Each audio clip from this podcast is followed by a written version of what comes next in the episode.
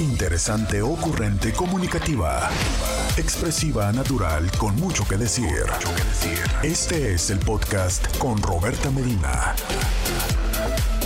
Roberta Medina, psicóloga, sexóloga, terapeuta de pareja.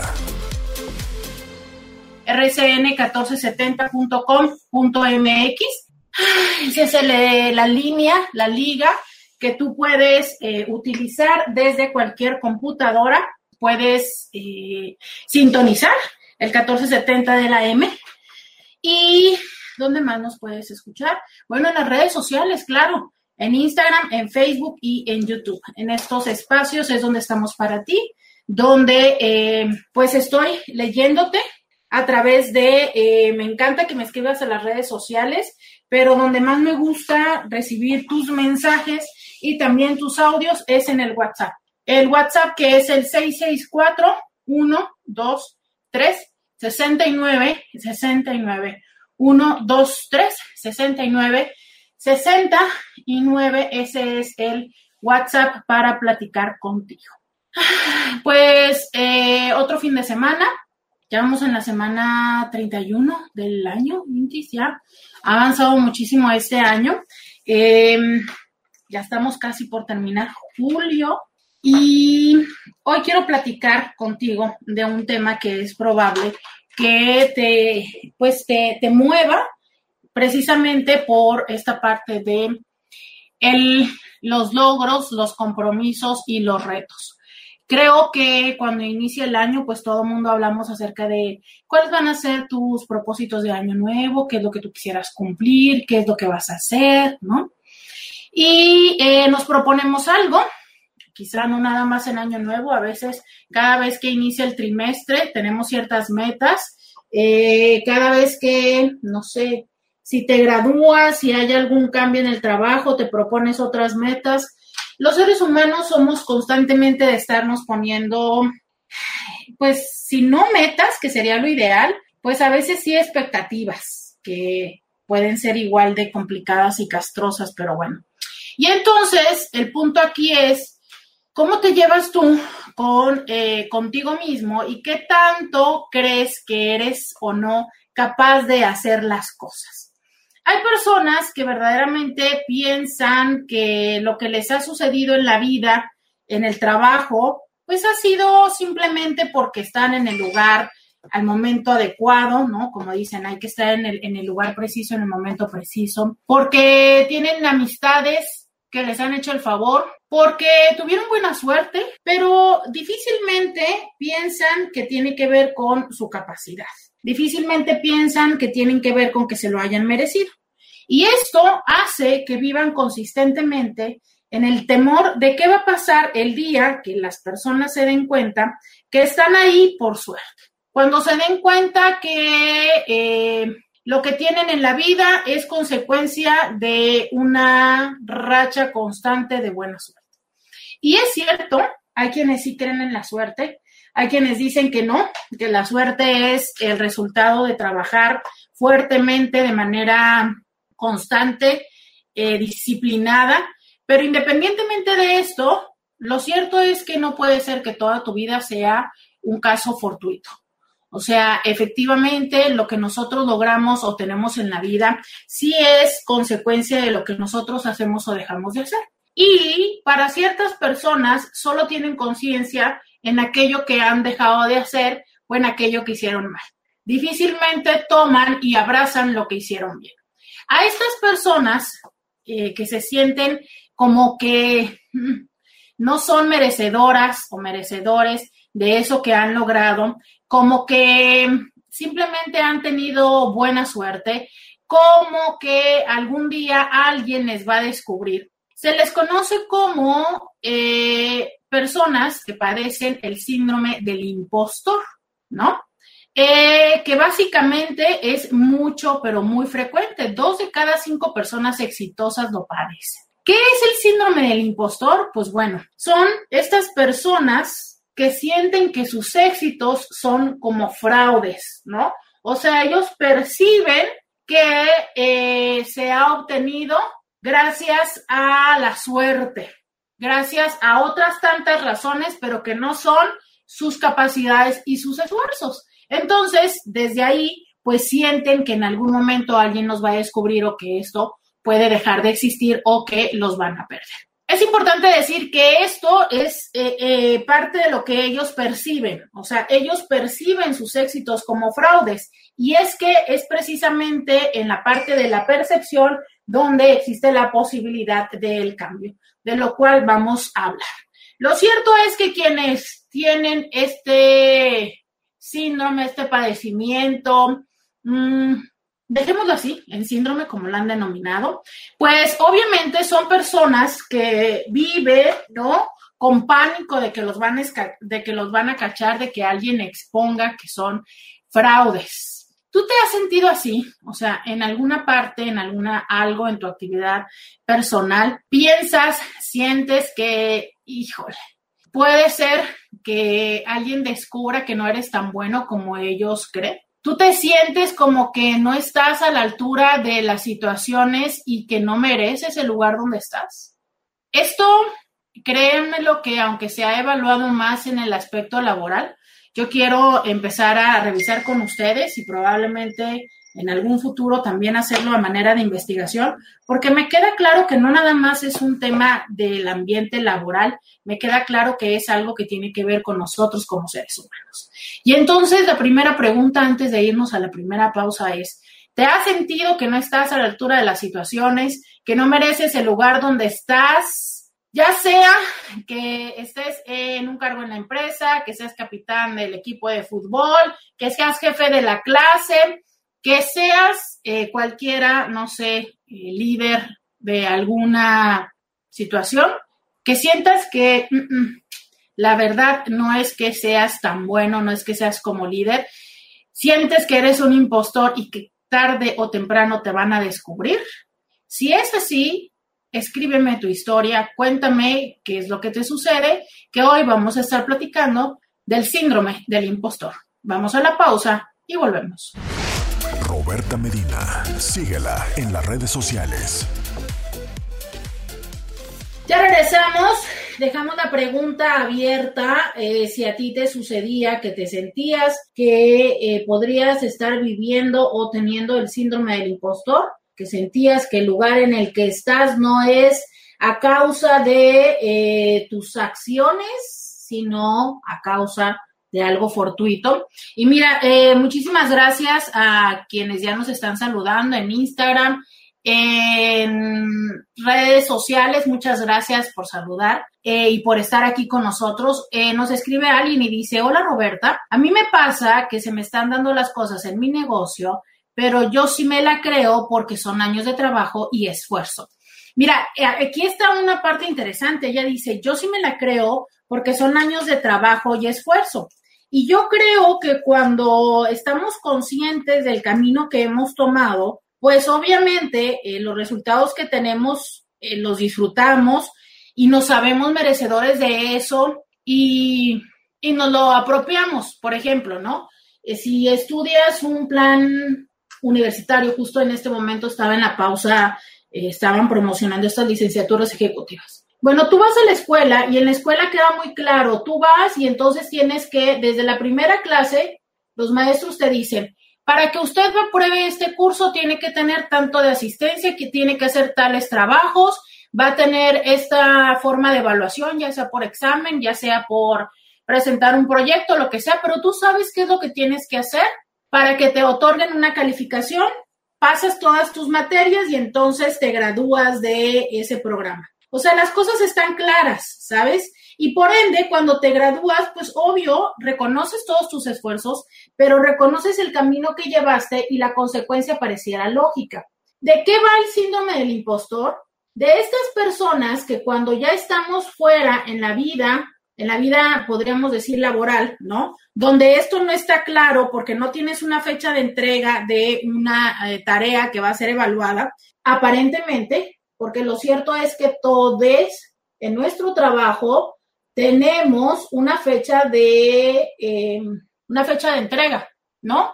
Independientemente de cuál sea tu proyecto, si eh, trabajas en ventas, si trabajas este, proyectando, si trabajas dando clases, siempre tenemos un plazo, ya sea para entregar calificaciones, para entregar ese proyecto, para dar el resultado de un porcentaje de ventas, pero bueno, entonces, que no son tan conscientes de estos plazos, de estas entregas, de estos eh, escalones previos que han ido consiguiendo y que entonces cuando se reconocen que están, qué sé yo, como jefes de departamento o con a lo mejor el reconocimiento de ser el empleado del mes o con haber, este, es que cada una de las empresas te da un diferente reconocimiento, ¿cierto?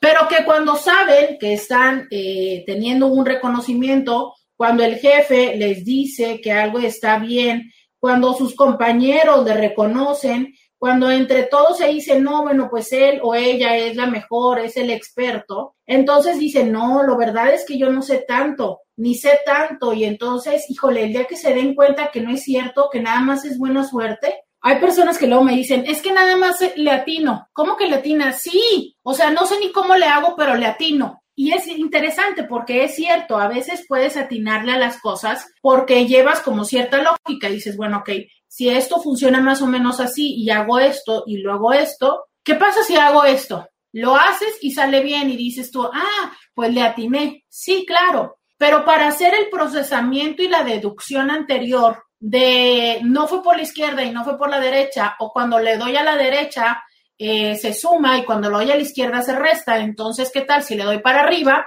Eso se llama experiencia. O sea, tuviste que tener ciertos conocimientos anteriores para saber qué pasaba en las dos opciones anteriores, o sea, si le dabas a la derecha o a la izquierda. Eso se llama experiencia. Pero hay quienes esto lo minimizan y dicen, no, pues nada más porque me salió.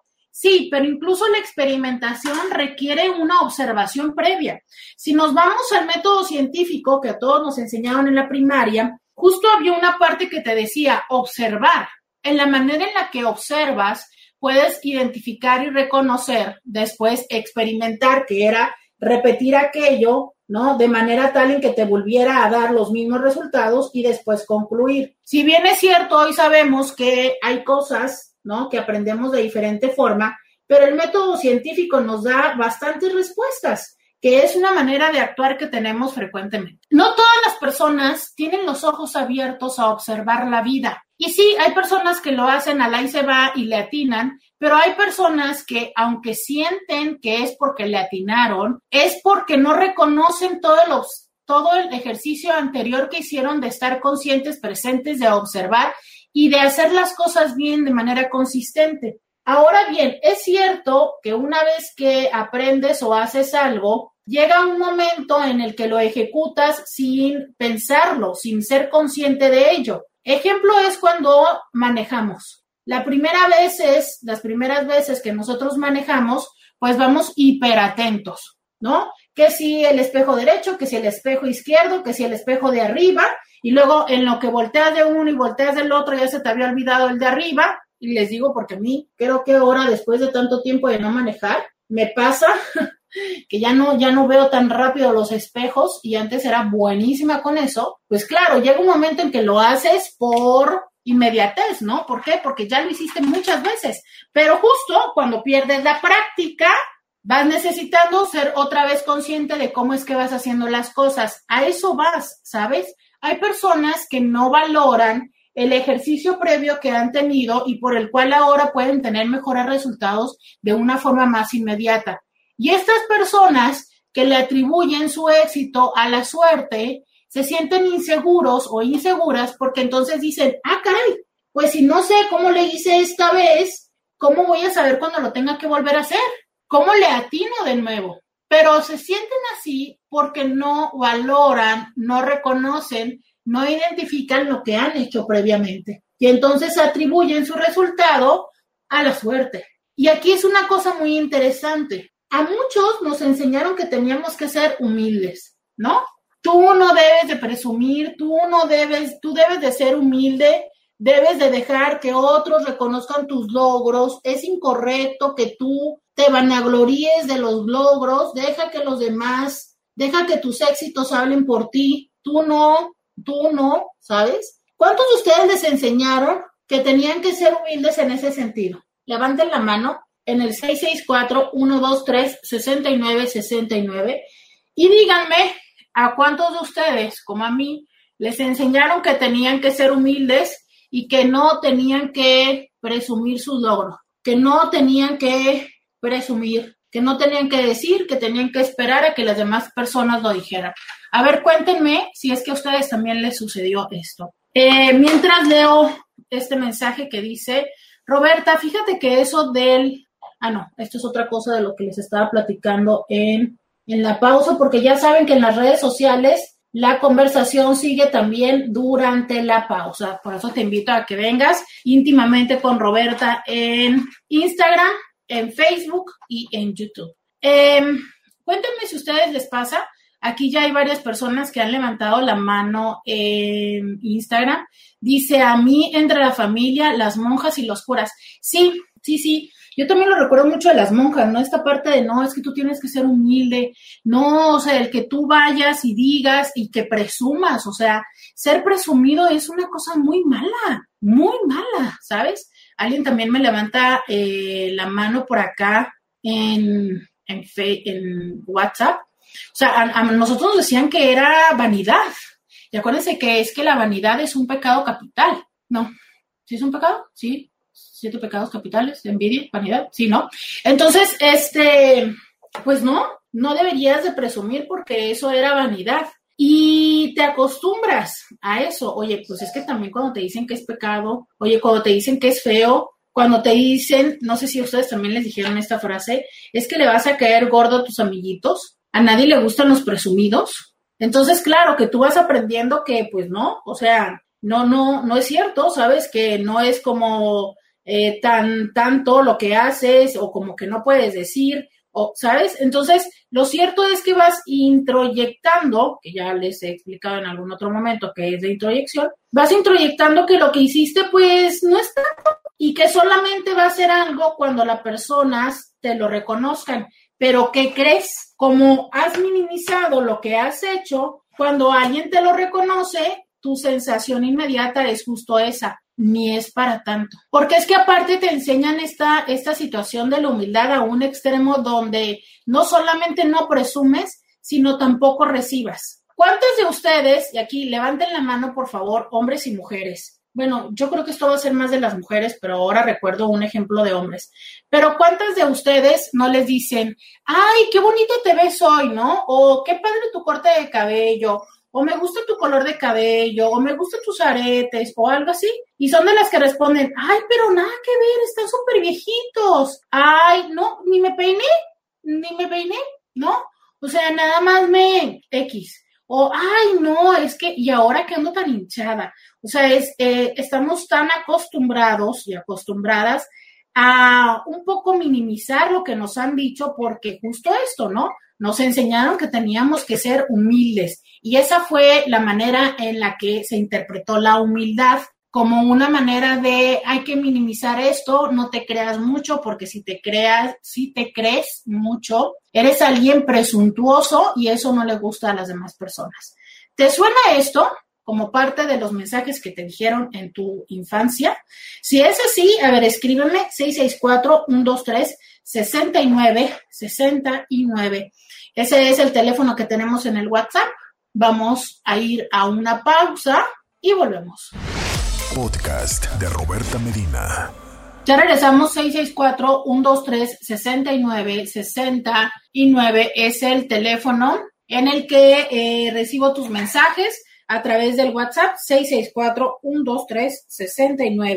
664-123-6969. Bueno, y estamos platicando acerca del síndrome del impostor. Les decía yo estos ejemplos de cómo cuando éramos niños, ¿no? Nos dijeron que tendríamos que ser humildes, como que tendríamos que esperar a que la otra persona reconociera nuestros logros, porque pues no, eso de presumir es algo que a las personas no les gusta. Eh, hay quienes coincidían con que sí, también les habían enseñado eso en la escuela. Eh, dice alguien por acá, dice Evi, uff, a mí me pasó algo así. Unos días, me dice una clienta, yo creo que es algo así hace unos días, ¿no? Me dice una clienta, qué hermoso, deberías de tener tus títulos y diplomas en la pared para que sepa la gente lo que hace. lo que sabes. Y me dejó pensando, es cierto, minimizo las cosas y hasta digo que no sé con tal de no entrar en conflicto. Híjole, yo te voy a decir aquí dos cosas, mira.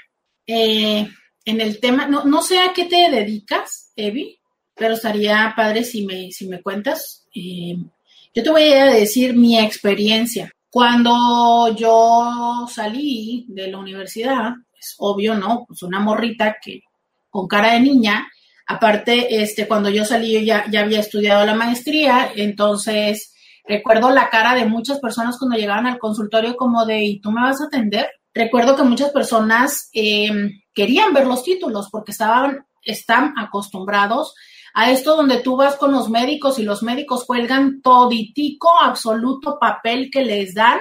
Y obvio, eso es lo que tú entiendes y aprendes que es sinónimo de que las personas tengan conocimiento. Yo en lo personal, eh, el enfoque que había estudiado era como un poco más orientado hacia el humanismo y decidí no colgarlos, pero lo cierto es que me los preguntaban. Sabes, yo llegué, eh, de hecho todavía tengo esa carpeta donde los les puse, les saqué copias a todos, porque si llegaban las personas y me decían, oye, es que tú sí verdaderamente estudiaste. Y yo tenía que entregarle el, folder, ¿no? Así como, pues mira, aquí está, revíselo.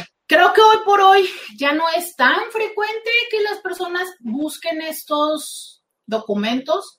Ahora me doy cuenta que creo que eso es una gran ventana para que muchas personas que sí son impostores e impostoras ofrezcan servicios que no deberían, aun cuando tienen las habilidades para hacerlo. Yo creo que hay cosas que nos gustan, que podemos aprender, a ver, por la experiencia, pero eso no es suficiente para ofrecer un servicio. Por ejemplo, creo que hay personas, y te lo digo con el corazón en la mano, creo que hay personas que son buenísimas para dar un consejo.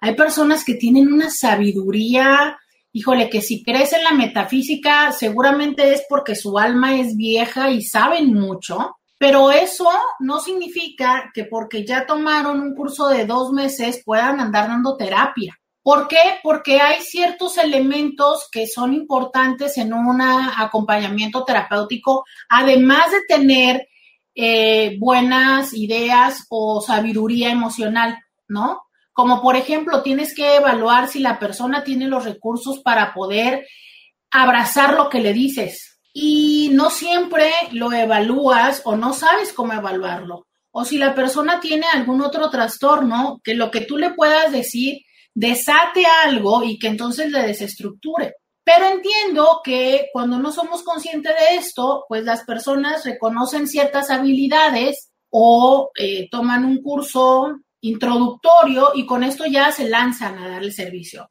Y no nada más me refiero a las personas que dan terapia, sino a otros servicios que también pueden ser. Creo que yo antes defendía mucho y decía, bueno, por ejemplo, los que trabajan con computadoras, pues dañan la computadora y ya no. Los que trabajamos con personas es diferente. Sí es cierto, lo sigo sosteniendo, pero hoy por hoy reconozco que los que trabajan con computadoras pueden dañar información eh, importante para una persona en muchos sentidos. Se los acabo yo de decir cómo me pesa que se me hayan borrado unos videos con mi papá, pero también la persona que es arquitecto o la persona que es albañil o la persona que es plomero eh, o la persona que te pinta el cabello, carajo. O sea, todos esos daños que se pueden hacer cuando no se sabe lo que se está haciendo, pero se tiene mucho, no, ni siquiera sé si es seguridad, porque a veces es mucha seguridad y a veces es mucho valemadrismo. Y yo creo que esto sería el otro extremo del síndrome del impostor, que sería el ser un impostor. O sea, cuando verdaderamente dices tú, me, sí le sé, ¿no? Total, chinguesu. Y se avientan. De verdad es que hay muchas personas que piensan que le saben y se avientan. Y a mí me parece un reto porque, más bien me parece un riesgo y un reto saber quién es quién, porque es muy curioso. No sé si te ha tocado a ti, pero yo he visto que hay personas que saben menos y por saber quiero decir eh, conocimiento y experiencia, pero tienen más, no sé, seguridad, agallas o valemadrismo y se venden con mucho más eh, garbo y uno termina comprándolos o contratándolos. Y por otro lado, puedes ver a una persona que tiene mucha experiencia, que sabe lo que hace, pero que está ahí como apachurradillo, ¿no? Como medio inseguro y dices esto, nah, ni sabe tanto. ¿Te ha tocado esto? ¿Te ha tocado? Y yo creo que lo podemos ver en muchísimas profesiones. O sea, ves a una persona y desde cómo se viste, cómo se para, este, seamos honestos, la presencia ahora en redes sociales es una cosa hiper importante. Entonces hay personas que le invierten, ¿no? A su presencia en redes y los ves, ¿no? Hasta con fotografías, con cosas y dices, wow, no, no, sí, claro, aquí, take my money, no, pa, toma, toma mi dinero.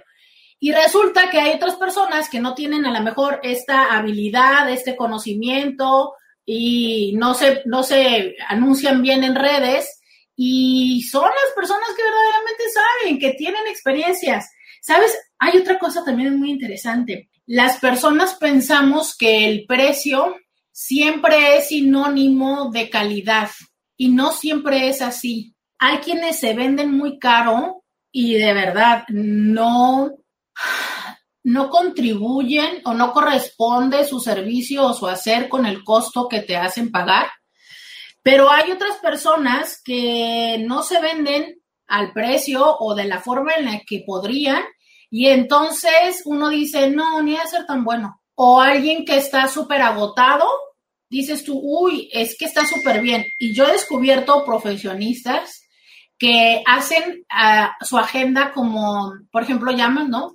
Del área médicos, profesionistas en el área médica y psicológica. No, tengo cita hasta en cuatro, dentro de cuatro semanas. Y dices, es que a ser buenísimo. Pero la realidad es que es una estrategia. O sea, sí, te ponen la cita hasta dentro de cuatro semanas, pero no es porque esté lleno, es para darse paquete. Y entonces cuando tú dices, uh, hasta dentro de cuatro semanas, no, buenísimo, ha de ser. Claro, ese es lo que tú piensas. Y a todo esto de una vez, de nueva cuenta, se llama mercadotecnia, de lo cual se lo hemos dicho en muchos sentidos. Creo que estos es tocar los dos extremos. Las personas que a veces se piensan, se venden, se avientan como tal y no lo son, pero que ni siquiera tienen la conciencia. Y las personas que sí lo son y que se sienten como esas otras, como si no lo fueran. De eso va el síndrome del impostor, es el me siento como ellos, o sea, yo me siento que a fin de cuentas voy a ser o soy tan impostor como ellos que en algún momento alguien me va a preguntar, me va a descubrir que no sé las cosas. Y aunque tengo mis diplomas en el cajón, yo siento que de todas maneras no doy el ancho. Por acá me dice, eh, soy contador, pero tengo tres títulos profesionales más especialidades de cada una, más diplomados, etcétera, etcétera. Sí, ¿sabes? Eh, hay personas que dedican el tiempo y el costo porque, caray, yo les quiero decir, actualizarse es muy caro. Y entre mejor, volvemos a lo mismo, entre mejor calidad de actualización quieras, más costo. Porque hoy que estamos en la época digital y que esta pandemia nos abrió tanto lo digital, pues te puedes encontrar cursos y diplomados relativamente económicos. El otro día estaba viendo un diplomado de 17 dólares, me salió creo que en Instagram y dije, ay, caray, mira nada más lo que significa que ya no esté validado nada porque un diplomado realmente necesita un respaldo por una institución universitaria.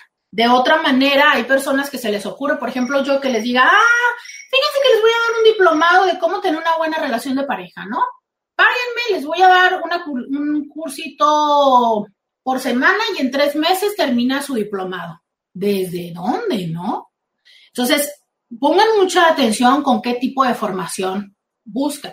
Pero bueno, quienes ya estamos metidos en nuestra área de profesión, tú sabes quiénes son las personas, quiénes son las escuelas, cuáles son los congresos, ¿no? A los que tienes que ir, cuáles son las asociaciones a las que tienes que estar afiliado, etc., etc., etc. Y entonces, claro, cada una de estas eh, formaciones te cuesta.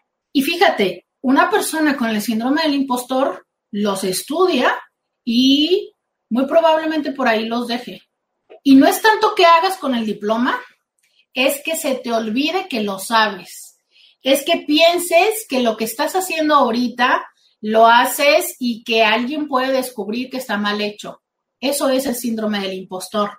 porque, insisto, hay personas que deciden dejar sus títulos en el cajón y hay personas que literal es que deciden ponerlo todo en redes sociales y tapizar la pared con ellos. Quizá eso sea un poco a elección, ¿no? Digo, ¿qué más da esto?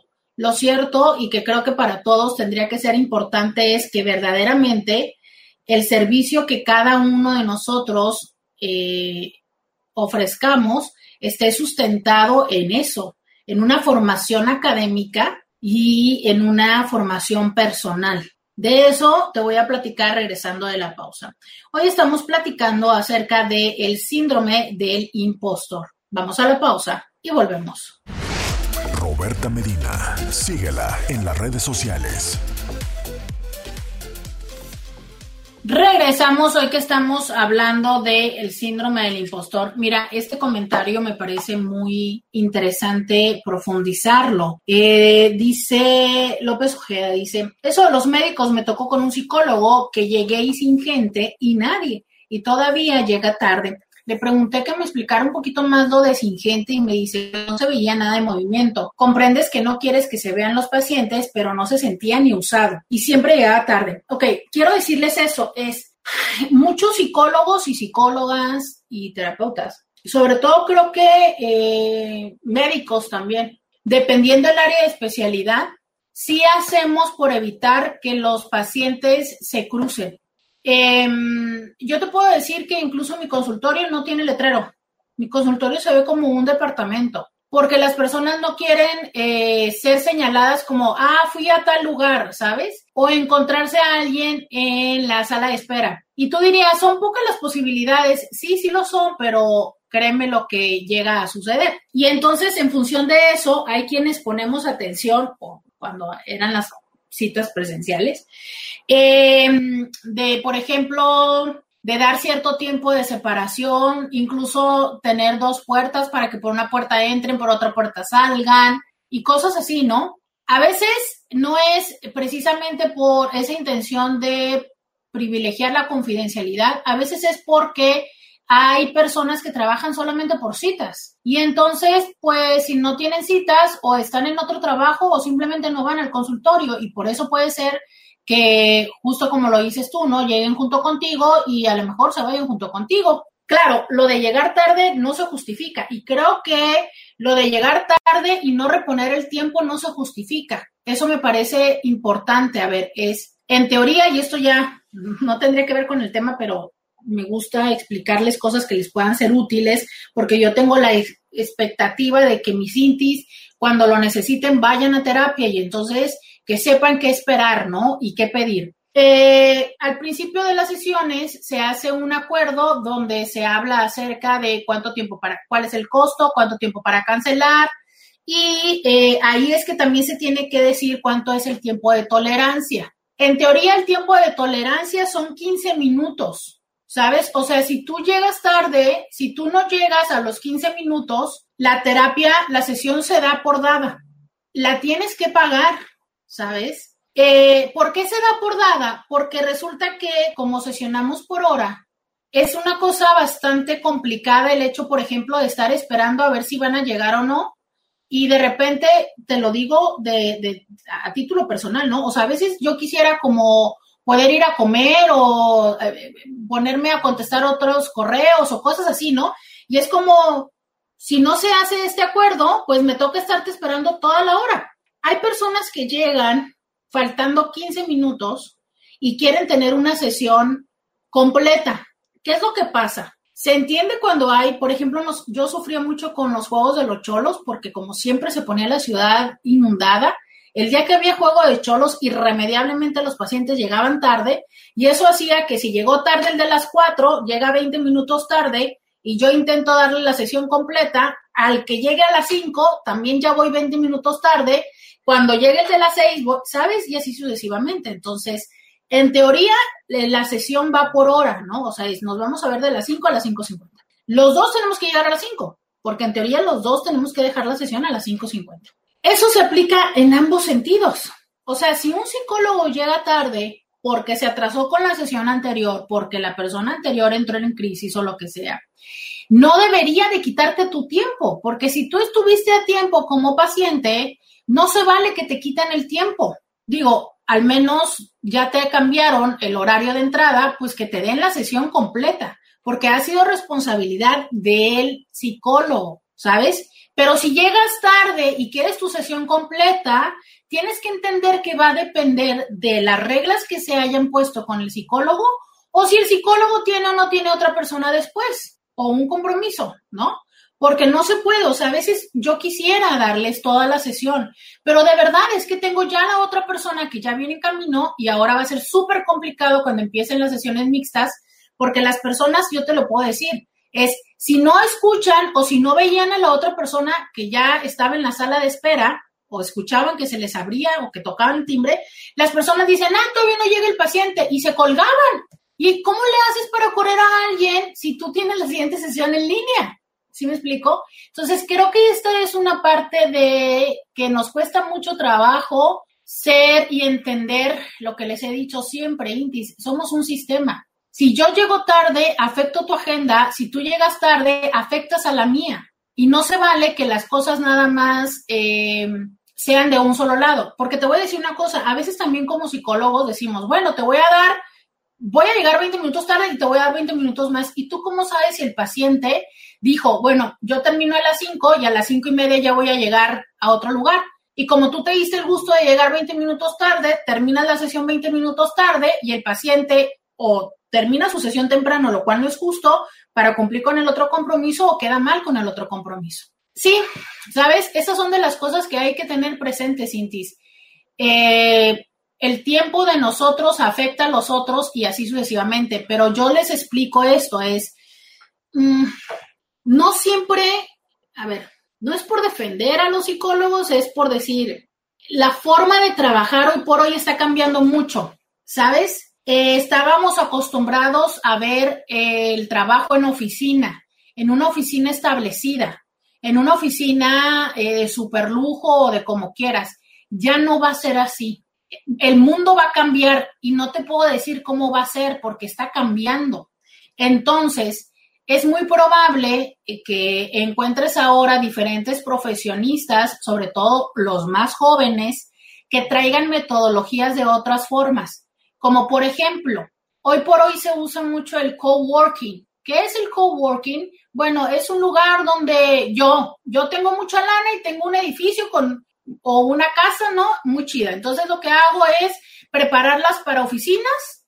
A lo mejor contrato a una secretaria que le lleve la agenda a varias personas y rento las oficinas por días o por horas. ¿Sabes? Entonces, pues la gente que es un arquitecto que tiene que presentar un proyecto, pues va y contrata la, la sala por dos horas, pero el resto del tiempo trabaja en su casa que un psicólogo pues va y contrata el consultorio nada más la hora que te va a dar a ti, que este, qué sé yo, ¿no? Cualquier profesionista. Entonces, ¿por qué se los digo? Porque también esa es una cosa, los que somos de la vieja escuela estamos acostumbrados a ver oficinas y tarjetas de presentación. Hoy ya no, ya ni son las oficinas, ni las tarjetas de presentación son en papel, ¿no? Fíjate, como la mayoría de las personas ya te dan un código QR, te dan su página de Facebook, su página de Instagram, ya no hay recepcionistas, ya no es a través del teléfono, ahora te contactas a través de WhatsApp, ¿no? Entonces, es la manera en la que van cambiando. Entonces, si no, no nos damos cuenta de esto, y yo pienso que porque mi psicólogo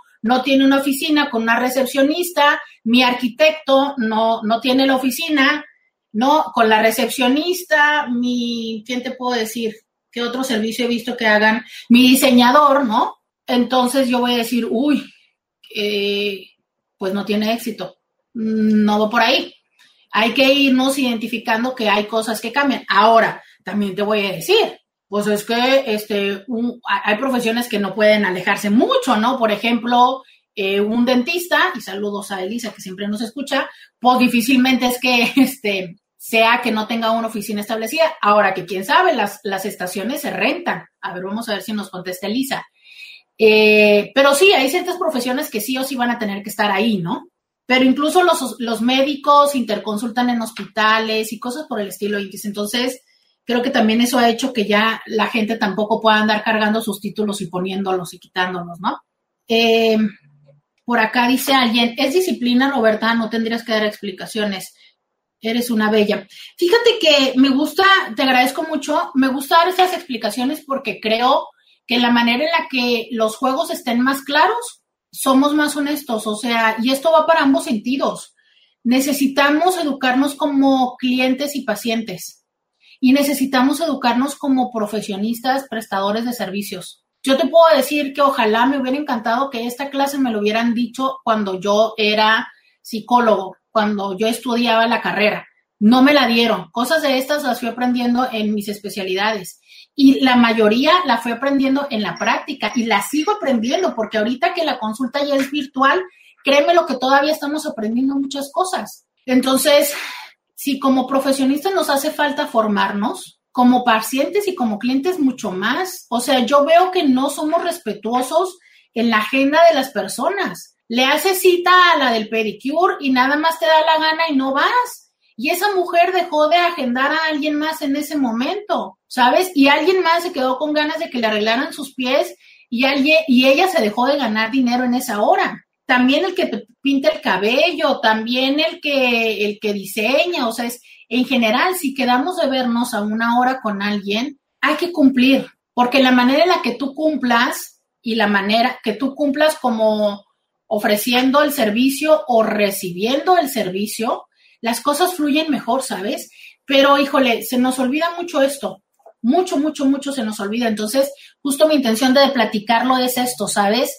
Ir eh, recordando eso. Este dice, y no le da coraje que el paciente que iba retirado llegue a tiempo y el que iba cerca llegue tarde. Este, sabes que entiendo que hay muchas cosas que salen de nuestro, de nuestra como proyección, o sea, que no lo podemos identificar.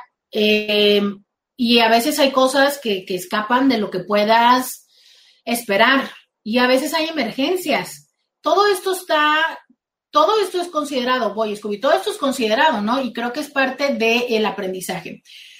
Vamos a la pausa y volvemos. Podcast de Roberta Medina.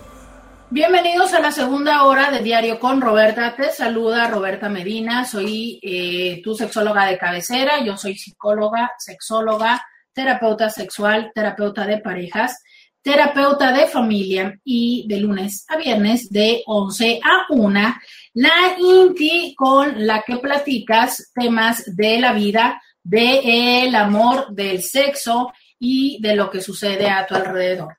Te escucho y te leo a través de mi WhatsApp, que es el 664 123 69 69. 664 123 69 69 y gracias también a quienes nos acompañan a través de las redes sociales, en Instagram, en Facebook y en YouTube. El día de hoy platicando acerca de quienes se sienten eh, que tienen el síndrome del impostor. Tengo un test para que tú puedas reconocer si es que eh, te sientes o vives así. Te voy a pedir que vayas por papel, por pluma, por lápiz o por lo que quieras eh, escribir Quiero que eh, vayas por ello para en la siguiente pausa, regresando de la pausa de las 12.15, invitarte a que respondas estas 20 preguntas para que puedas identificarte si es que estás o no estás viviendo el síndrome del impostor. Fíjate que eh, esto lo empiezan a identificar o lo empieza a estudiar una psicóloga, Pauline Clance, en 1978. Ella se percató que eh, sus alumnos tenían dudas de sus propias capacidades y no se sentían orgullosos de los logros obtenidos en sus estudios. Se dio cuenta que esto pues no era un hecho aislado y decidió investigar este fenómeno en alianza con su colaboradora Susan Imes.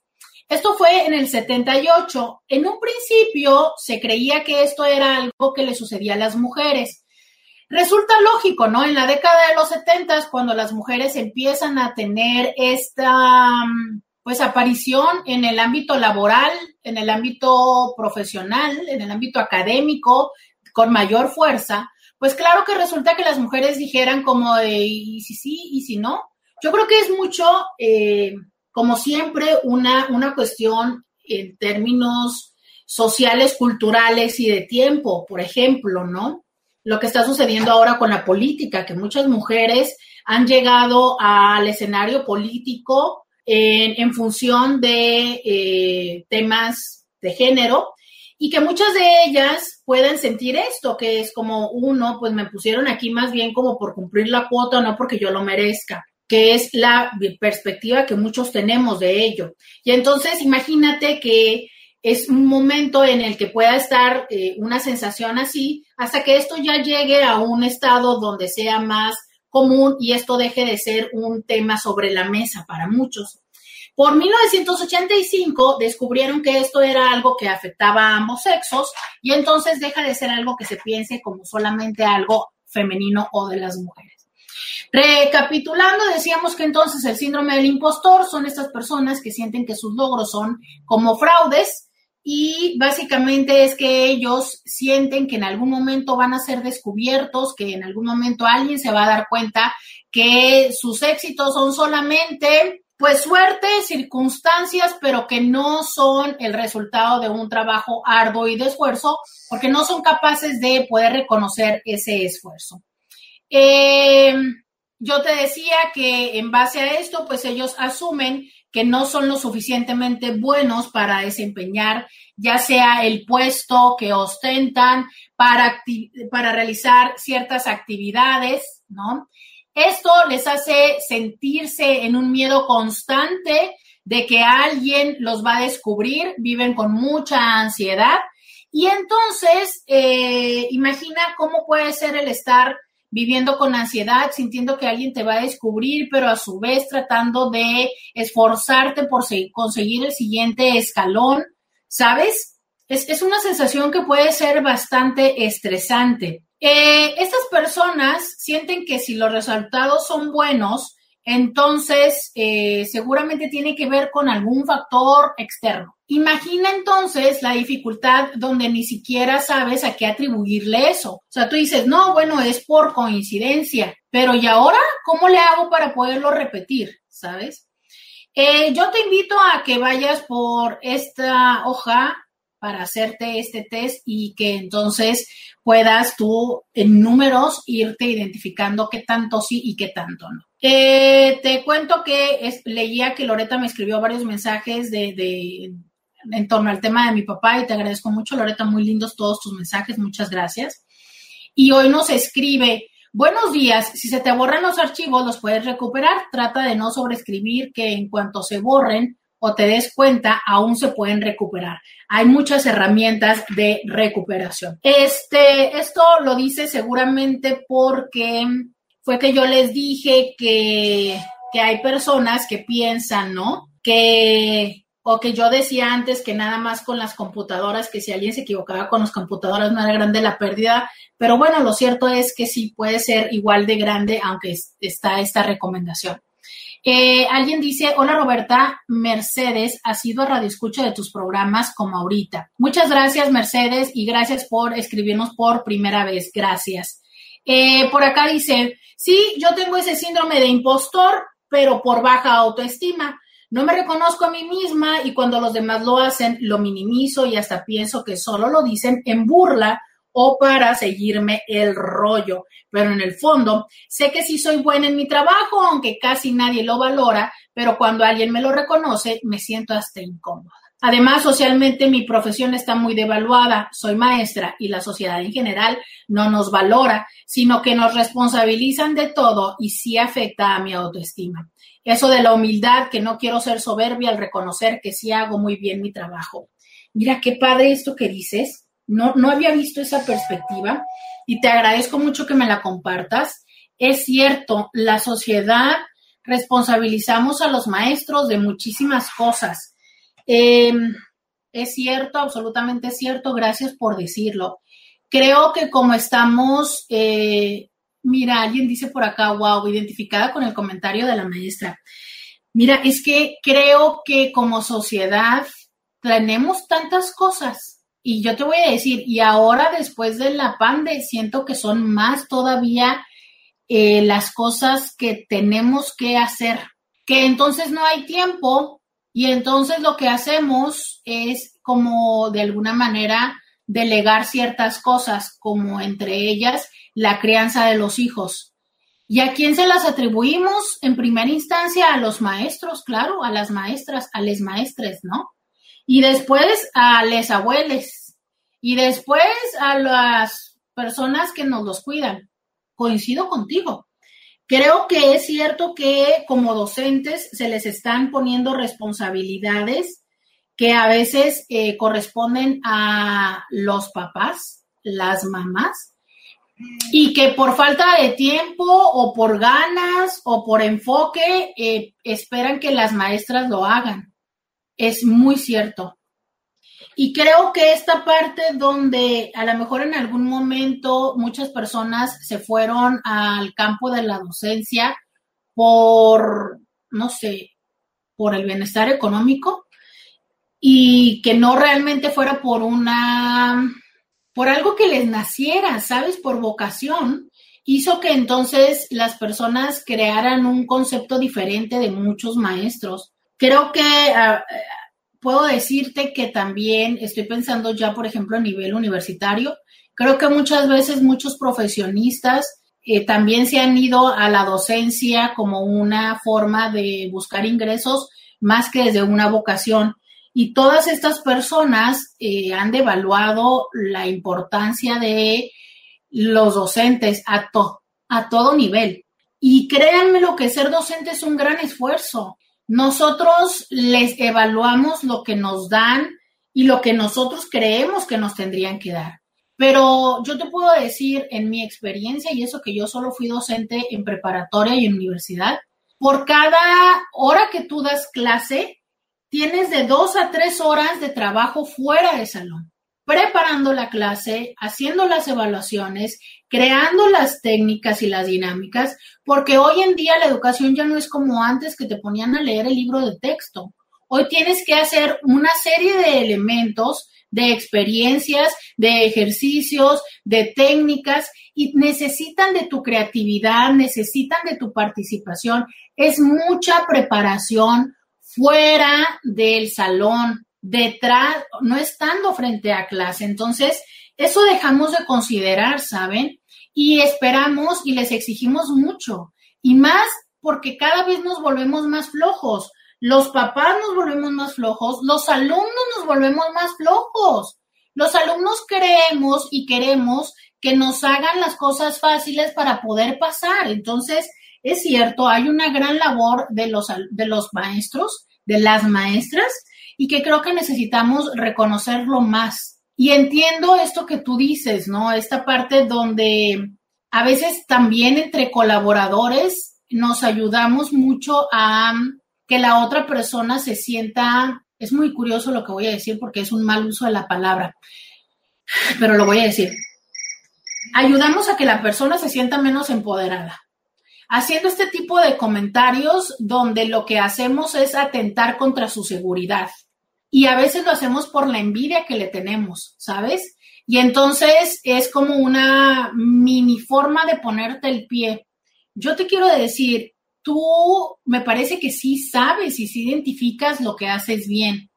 Y que entonces eh, dudas de ello porque permites ese tipo de comentarios. A lo mejor los otros no es tanto que tú sientas que lo hacen de burla, sino lo hacen desde la envidia. No permitas que eso entre. ¿Sabes? Em, si tú sabes que eres buena en tu trabajo y si tú ves que tus alumnos, a la edad que sea, tienen buenos resultados y te lo reconocen, creo que eso es lo mejor, que tus alumnos te lo reconozcan. Que los demás te digan, em, muy probablemente obedece más. Recuerda esta frase que es, lo que dices de alguien habla más de ti que de ese alguien quien tú hablas. Entonces creo que em, eso es lo importante, que tus alumnos estén felices, contentos, aprendiendo contigo. Y eso es eh, finalmente el mejor resultado de tu vocación hacia con ellos. Vamos a ir a la pausa y volvemos. Roberta Medina. Síguela en las redes sociales. Regresamos eh, ya. A ver, levanten la mano, mándenme WhatsApp. Díganme si ya tienen su papel y pluma, por favor, díganme si eh, ya lo tienen, por favor, por favor. Este, quiero que me digan para saber si ya puedo soltar este test, que son 20 preguntas, donde ustedes eh, van a escribir un valor numérico para que sea esto más sencillo de evaluar. Quiero que me digan, ya lo tienen, ya están listos hoy eh, para platicar acerca de eh, los que se sienten impostores. Y bueno, por ejemplo, sabemos que hay cinco tipos al menos de formas de ser o de, de reaccionar o de comportarse de las personas que tienen este síndrome del impostor. Yo te las voy a decir cuando te deje procesando tus resultados, pero mientras quiero que me digas si ya estás. Mira, acá en Instagram me mandan eh, varios emojis de que ya están listos. Em, veamos si en WhatsApp ya se están reportando, ¿sí o no? Cuéntenme si ya tienen su papel porque voy a empezar. Son 20 preguntas, 20 preguntas y em, son 20 preguntas y ustedes las van a contestar del 1 al 5, siendo 1 nunca, nunca, y siendo 5 siempre. O sea, 1 es nunca me pasa, 2 es raramente, 3 algunas veces, ya sabes, el 3 siempre es el intermedio entre el nunca y siempre, 4 a menudo y 5 siempre. ¿Ok? Anoten esta que es su escala Empiecen anotando la escala para que les quede eh, claro, ¿ok? Uno es eh, nunca, dos es raramente, tres algunas veces, cuatro a menudo, cinco siempre, ¿ok? ¿Ya lo tienen listo?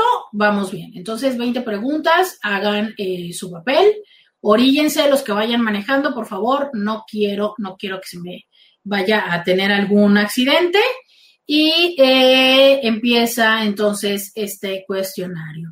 Este, primero, primera pregunta. A menudo he tenido éxito en una prueba o tarea que antes de realizarla tenía miedo de no hacerla bien. Repito, a menudo, o sea, frecuentemente he tenido éxito en una prueba o tarea que antes de realizarla tenía miedo de no hacerla bien. Uno, nunca. Dos, raramente. Tres, algunas veces. Cuatro, a menudo. Cinco, siempre. Segunda pregunta. ¿Puedo dar la impresión de que soy más competente de lo que realmente soy? Número, pregunta número dos. ¿Puedo dar la impresión de que soy más competente de lo que realmente soy? Ya saben la escala.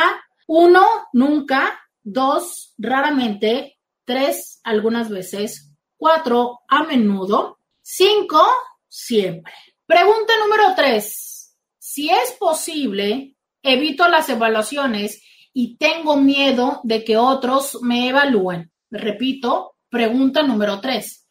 Si es posible, evito las evaluaciones y tengo miedo que otros me evalúen. Pregunta número cuatro. Cuando la gente me alaba por algo que he logrado, me temo que no pueda cumplir con sus expectativas sobre mí en el futuro. Repito, pregunta número cuatro. Cuando alguien me alaba por algo que he logrado, temo que no pueda cumplir con sus expectativas sobre mí en el futuro. O sea, siento que, híjole, la próxima vez no le voy a cumplir lo que está esperando de mí. Pregunta número cinco. A veces Pienso que obtuve mi posición actual o mi éxito porque estaba en el lugar correcto, en el momento correcto o conocía a las personas adecuadas. Repito, a veces pienso que obtuve mi posición actual o mi éxito porque estaba en el lugar correcto, en el momento correcto o conocía a las personas adecuadas. Pregunta número 6. Me temo que las personas importantes para mí pueden descubrir que no soy tan capaz como me creen. Repito, me temo que las personas importantes para mí pueden descubrir que no soy tan capaz como me creen. Pregunta número 7.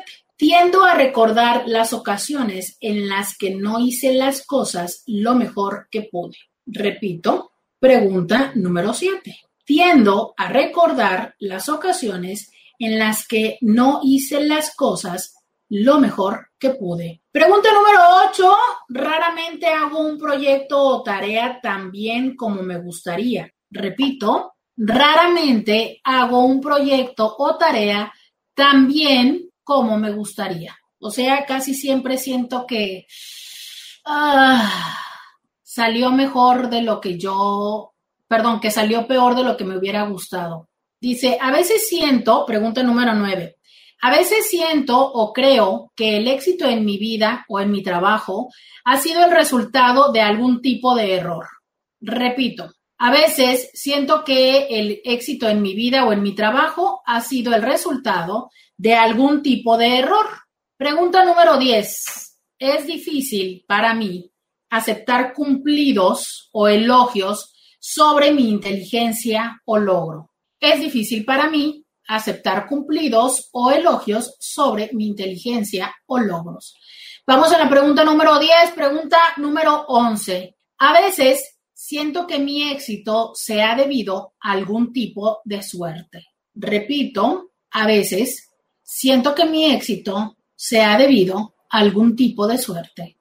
Número 12. Estoy decepcionado con mis logros actuales y creo que debería haber logrado mucho más. Repito, número 12. Estoy decepcionado con mis logros actuales, creo que debería haber logrado mucho más. Pregunta número 13. A veces temo que otros descubran cuánto conocimiento o habilidad me falta realmente. Repito, a veces temo que otros descubran cuánto conocimiento o habilidad me falta realmente. Pregunta número 14. A menudo tengo miedo de que pueda fallar en un nuevo trabajo o empresa, aunque generalmente hago bien todo lo que intento. A menudo tengo miedo de que pueda fallar en un nuevo trabajo o empresa, aunque generalmente hago bien todo lo que intento. Vamos a la pregunta número 14. Pregunta número 15. Cuando he tenido éxito en algo y recibo reconocimiento por mis logros, tengo dudas de que pueda seguir repitiendo ese éxito. Repito, cuando he tenido éxito en algo y recibo reconocimiento por mis logros, tengo dudas de que pueda seguir repitiendo ese éxito. Si recibo muchos elogios y reconocimientos por algo que he logrado, tiendo a rebajar la importancia de lo que he hecho. Pregunta número 16. Si recibo muchos elogios y reconocimientos por algo que he logrado, tiendo a rebajar la importancia de lo que he hecho. Pregunta número 17. A menudo comparto mi, habilidad con los que me rodean y creo que pueden ser más inteligentes que yo. A menudo comparo mi habilidad, es comparo, perdón, leí mal. A menudo comparo mi habilidad con los que me rodean y creo que pueden ser más inteligentes que yo. 18. A menudo me preocupa no tener éxito en un proyecto o en un examen, a pesar de que otras personas a mi alrededor tienen confianza en que lo haré bien. Número 18. A menudo me preocupa no tener éxito en un proyecto o en un examen, a pesar de que otras personas a mi alrededor tienen confianza en que lo haré bien. Número 19. Ya casi terminamos, Intis. 19. Si voy a recibir una promoción u obtener algún tipo de reconocimiento, dudo en decírselo a los demás hasta que no sea un hecho. Repito, si voy a recibir una promoción u obtener algún tipo de reconocimiento, dudo en decírselo a los demás hasta que sea un hecho. Y 20. Y por último, me siento mal y desanimado si no soy el mejor o al menos muy especial en situaciones que logran, que involucran logros. Repito, me siento mal y desanimado si no soy el mejor o al menos muy especial en situaciones que involucran logros. Ya lo saben, hagan la puntuación. Uno, nunca. Dos, raramente tres algunas veces, cuatro a menudo y cinco siempre. Saca tu puntuación sumando todas tus respuestas. Vamos a la pausa y regresando te digo los resultados. Vamos a la pausa y volvemos. Podcast de Roberta Medina. Ya regresamos. Quiero que me digan cuánto sacaron en el 664-123-69. Ay, alguien me hizo reír. Eh, díganme cuánto sacaron, quiero que me digan, 664-123-6969. Eh, en Instagram me dijeron, ah, por acá, alguien dice 40, alguien 39, alguien por acá dice 63. Eh, mire, mi vida, le pregunté cómo llegaste al programa. Me dice, mi mamá me recomendó la estación de la M y después vi que también está en vivo en Facebook. Ay, saludos a tu mamá. Muchas gracias a tu mamá por, por su recomendación. Saludos a tu mamá. Entonces me dijeron 40, 39, 63, alguien más me dice 69, eh, alguien me dice 38, alguien me dice 42. Me encantó, este fue el que me hizo reír, no sé si sea hombre o mujer, eh, pero dice, qué mal estoy, que 79, ¿cuándo puedo comenzar terapia? Dice, es más, ¿cuándo podemos comenzar? Mira, es bueno, digo, es, es, bueno que si reconocemos que algo no está bien, hay que hacer algo. A ver, esto es muy lógico, Intis. Si son 20 respuestas y la máximo valor son 5, entonces 20 por 5 nos da 100 puntos como máximo, ¿no? 100 puntos. Échele usted la lógica, eche usted la lógica, ¿no? Si son, lo máximo son 100 puntos, aquí nos dice alguien que tuvo 79, o sea que está, pero muy, pero muy por la derecha. Eh, para todos, aquí va el resultado. Dice por acá alguien, dice, oye, pero por ejemplo, eso de presumir algo antes de que sea seguro, yo nunca lo hago para que no se sale. Exacto, yo también. Fíjense que yo les voy a decir que salí más alta de lo que pensaba. Yo, yo salí más alta de lo que pensaba, según yo, no tenía tanto este síndrome y quizás que me está diciendo este test que pues este, que creo que lo padezco más de lo que yo creía, pero justo también atribuyo a ese ítem, o sea, esa pregunta. Yo tampoco digo las cosas porque se salan, ¿no? Pero bueno, ahora resulta que esto tiene que ver con sentirse impostor. Y hace sentido, porque en teoría, si estuviéramos lo suficientemente seguros de las cosas, no sentiríamos que se pueden salar, porque el que se salen se atribuye a se atribuye a elementos ajenos, ¿no? O sea, por eso se sala, por algo más. Aunque he de decir que en cuanto más me he crecido o hecho adulta, me doy cuenta que no, que la neta es que a veces hay personas que pues, son envidiosas, hay personas que se roban las ideas y que sí, efectivamente, sí hay otros elementos, pero bueno. Por acá dice alguien, creo que el no presumir mis cualidades me resguarda de incomodar a otros. Sabiendo qué habilidades tengo es suficiente, prefiero ser discreta. Es diferente al enviar un currículum. Mira qué interesante, dice, creo que el no presumir mis cualidades me resguarda de incomodar a otros. Mm, sí, Sí, porque creo que las personas presumidas no caemos bien. Pero te voy a decir una cosa. Por ahí dicen, ¿no? Que hay cosas que no sé, que hay cosas que no se pueden ocultar. Entonces también creo, bueno, dicen que el amor y el dinero no se ocultan, pero creo que el éxito tampoco, ¿no? O sea, em, por mucho que no digamos las cosas, hay cosas que de todas maneras se ven. Ahora que entiendo que si lo dices, pues es más lo que lo haces evidente. Y yo, por ejemplo, te, te voy a decir, justo aquí dice, justo lo dice Alda. Dice, doctora, eso es tener un perfil bajo, ¿no? Sí creo eso, ¿sabes? O sea, a ver, sí creo que hay personas que no sabemos cacaraquear los huevos, literal, como una gallina que cacaraquea, ¿no? Entonces, eso significa que cuando está haciendo ruido, pues ya sabes que está poniendo huevo, ¿no?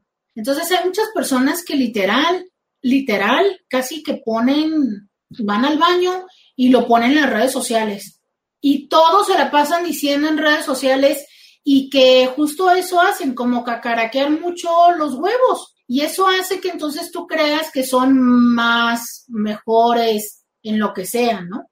Y hay otras personas que realmente no, no tendemos a hacer eso Sí, creo que hay quienes deciden manejar un perfil bajo y están bien con ello.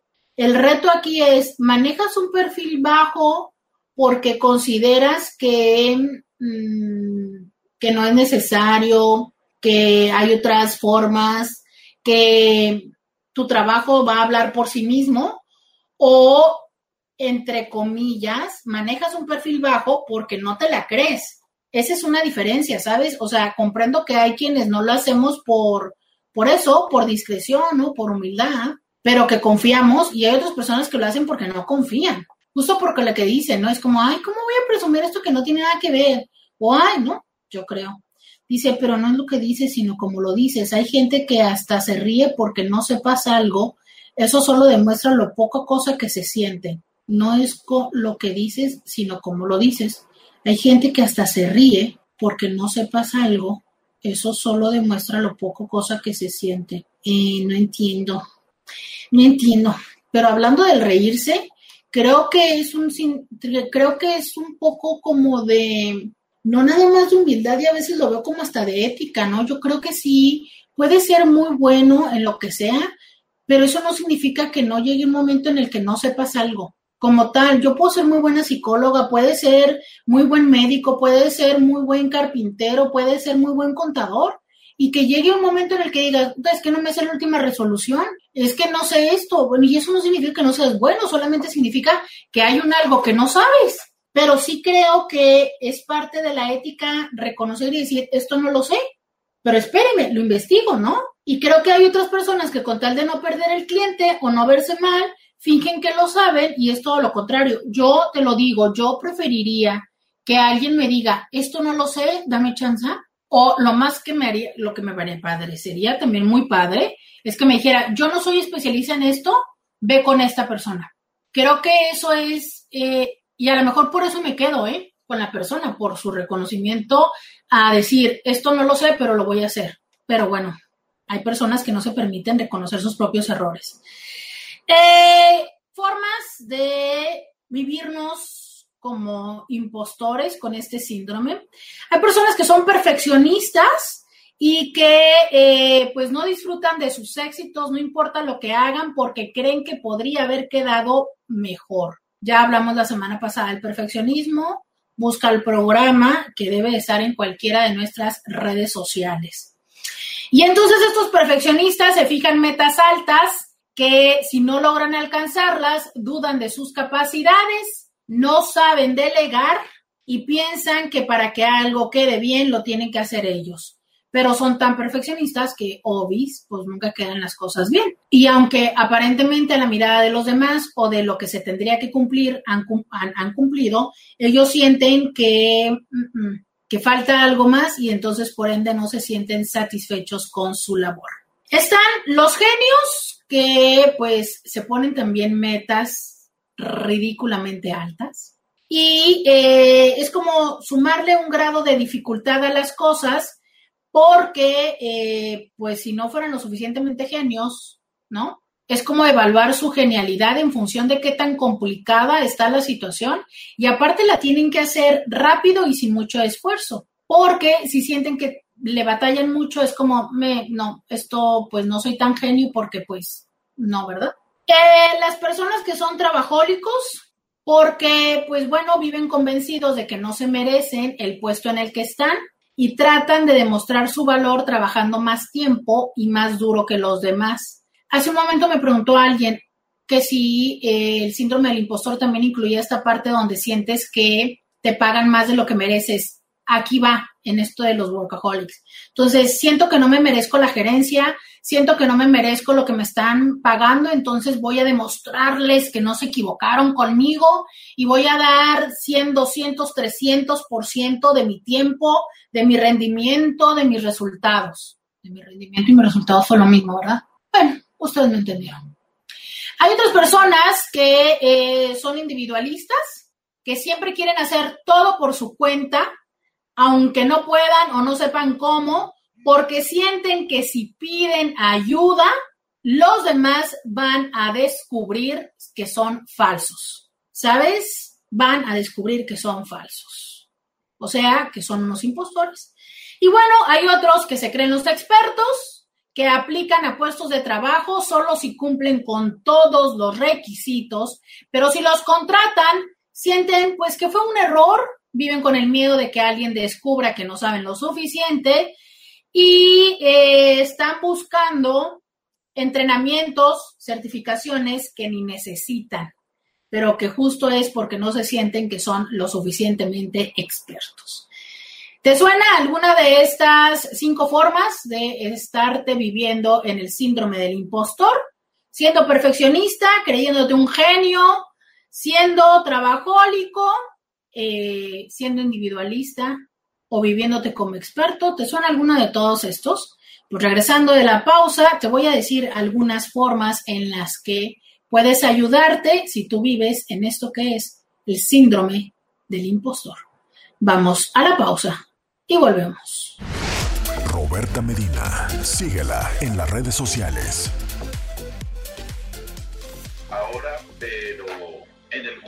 Y en el momento indicado. O sea, fue parte de las circunstancias, pero por estar en el, en la, en, el, en la hora y el momento indicado. Gracias, Roberta.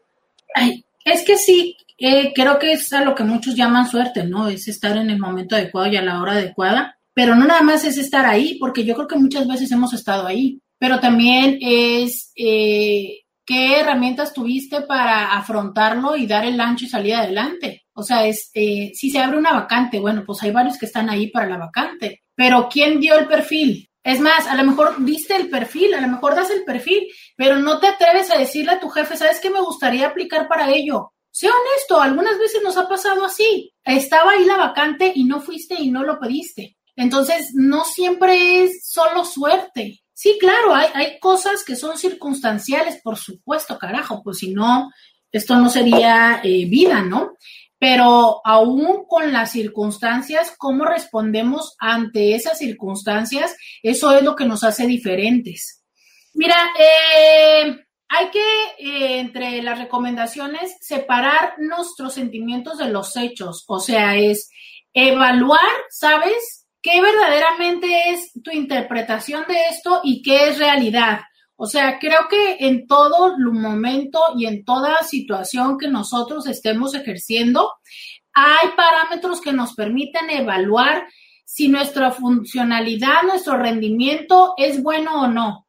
En todo hay números, en todo. O sea, difícilmente me vas a decir de una profesión o de un hacer que no tenga un parámetro con el que te puedas evaluar cuántos clientes, cuánto rendimiento, cuánto rating, cuánto, ¿no? ¿Sabes? O sea, te puedes dar cuenta. Y en función de esto, ve documentando para que así puedas reconocer si es tu interpretación o si es una realidad. Y vas a descubrir que muy probablemente tu documentación o estos números te reflejen que sí, que sí eres lo que verdaderamente no te atreves a creer. ¿Por qué? Porque aprendes a separar esta sensación personal de lo que es verdaderamente el hecho o tu rendimiento. Eh, reconoce en qué situaciones te sientes así.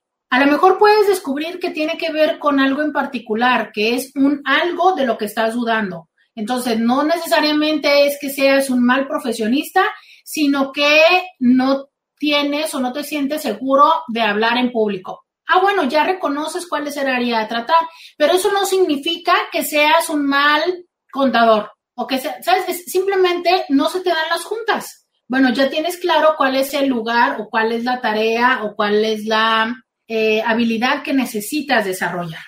Hay que aprender a acentuar lo positivo.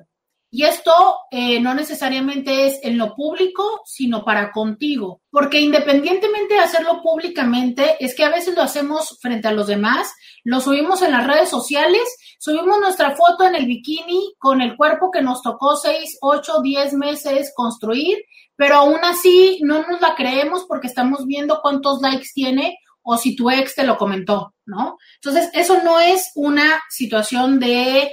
Eh, de valorar tú, ¿sabes? De reconocerlo. Es que estás esperando lo de los demás. Entonces, aprende a reconocer, a acentuar lo positivo en ti. Hay que aprender de los errores, efectivamente, ¿no? Si en algunas de las mediciones que estés haciendo reconoces que hay un punto de oportunidad, claro, Si reconoces que hubo un algo que podrías haber hecho diferente, tómalo.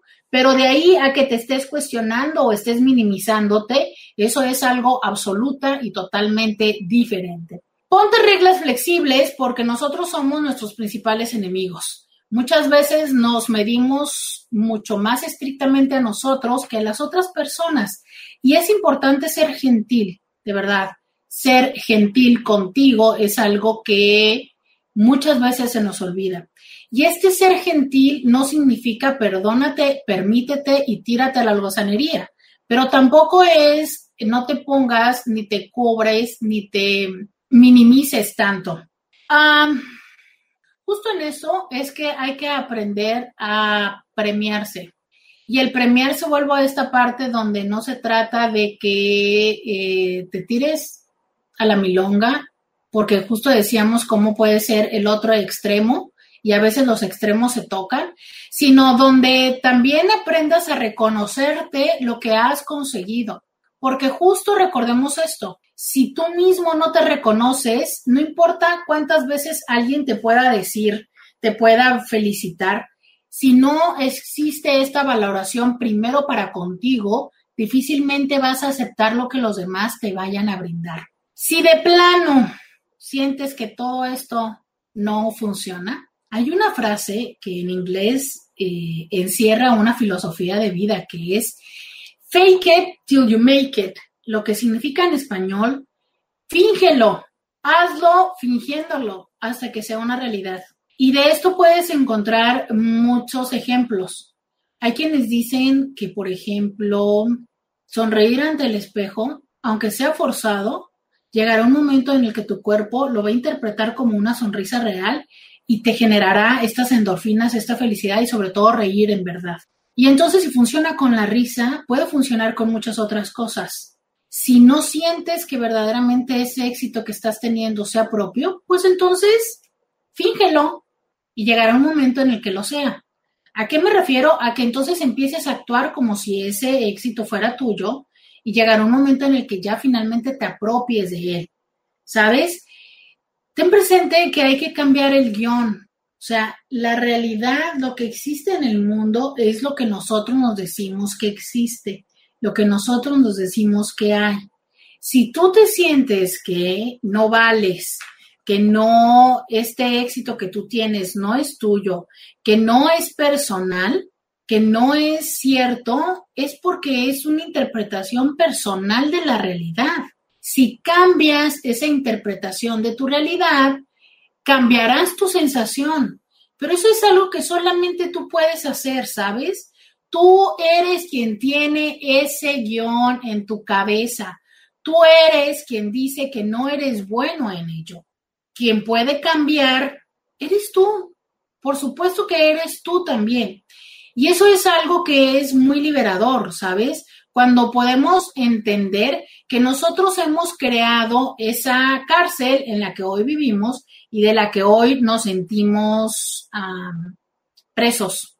Eh, mira, alguien dice, qué feo, workaholic. Este, sí. Fíjense que también el ser eh, trabajólico es una cosa interesante porque cuando hablábamos la semana pasada del perfeccionismo, es una de las cosas que le han otorgado un valor muy fuerte o sea, es qué padre, ¿no? Y todo el mundo aplaude a las personas que son muy trabajadores, pero de alguna manera puede ser que por estarse dedicando al trabajo estén dejando de lado otras eh, áreas importantes en la vida. Entonces, híjole, sobre todo date cuenta si es que esta, este trabajo que haces lo haces porque definitivamente estás convencido con el resultado, con donde quieres llegar, o es porque te estás ah, encerrando, ¿sabes? O emprisionando o pensando que es la única opción que tienes para demostrarle a los demás que puedes lograr algo. Finalmente, ¿no? Eh, yo creo que es importante darnos cuenta que si el guion, si la historia que tú te dices a ti mismo es diferente de lo que los demás dicen de ti, esta disonancia cognitiva, esta diferencia cognitiva, puedes resolverla terapéuticamente. A lo mejor a lo mejor ellos siguen viendo algo de ti que tú has dejado de ver y puedes reaprenderte, rediseñarte, ¿sabes? Lo cierto es que me gustaría decir esto, yo se los he dicho siempre. Creo que los seres humanos somos más tacaños en, somos muy tacaños en reconocer el que los otros hagan bien algo, ¿sabes? Creo que tenemos como más dificultad de reconocer lo positivo en los otros que de reconocer lo negativo y criticar. Entonces yo te quiero decir, si coincides conmigo en eso, de que nos cuesta más trabajo reconocer lo positivo que lo negativo, y si alguien te dice cosas positivas, entonces definitivamente es mucho mayor la posibilidad de que sean real, ¿sabes? O sea, es, imagina que tienes el privilegio de que otras personas vean en ti las cosas y que entonces la única persona que decide que eso, eh, no darle el peso y el valor, eres tú. Es una forma de agredirte, es una forma de violentarte, es una forma de no cuidarte y no respetarte. Y eso no está muy chido. Entonces yo te digo, date la oportunidad de verte con otros ojos, de ver eh, lo que haces como si lo hiciera alguien más y entonces critica y juzga el valor. Te aseguro que te aseguro que es muy probable que lo veas mejor de lo que lo estás viendo hoy que lo ves para contigo. Y si definitivamente se te hace un poco complicado, pues bueno, siempre y siempre, siempre estará la posibilidad de ir a terapia. Yo en este momento solo atiendo a través de videoconferencia, pero con gusto podría acompañarte. El teléfono de mi consultorio es el 664-681-1993. 664-681-1993. Muchísimas gracias a quienes nos estuvieron acompañando por WhatsApp. Me tengo que despedir del 1470 de la M. Muchísimas gracias, señor Scooby. Yo regreso mañana con más aquí a diario con Roberta. Escúchala en vivo de lunes a viernes a las 11 de la mañana por RCN 1470 AM.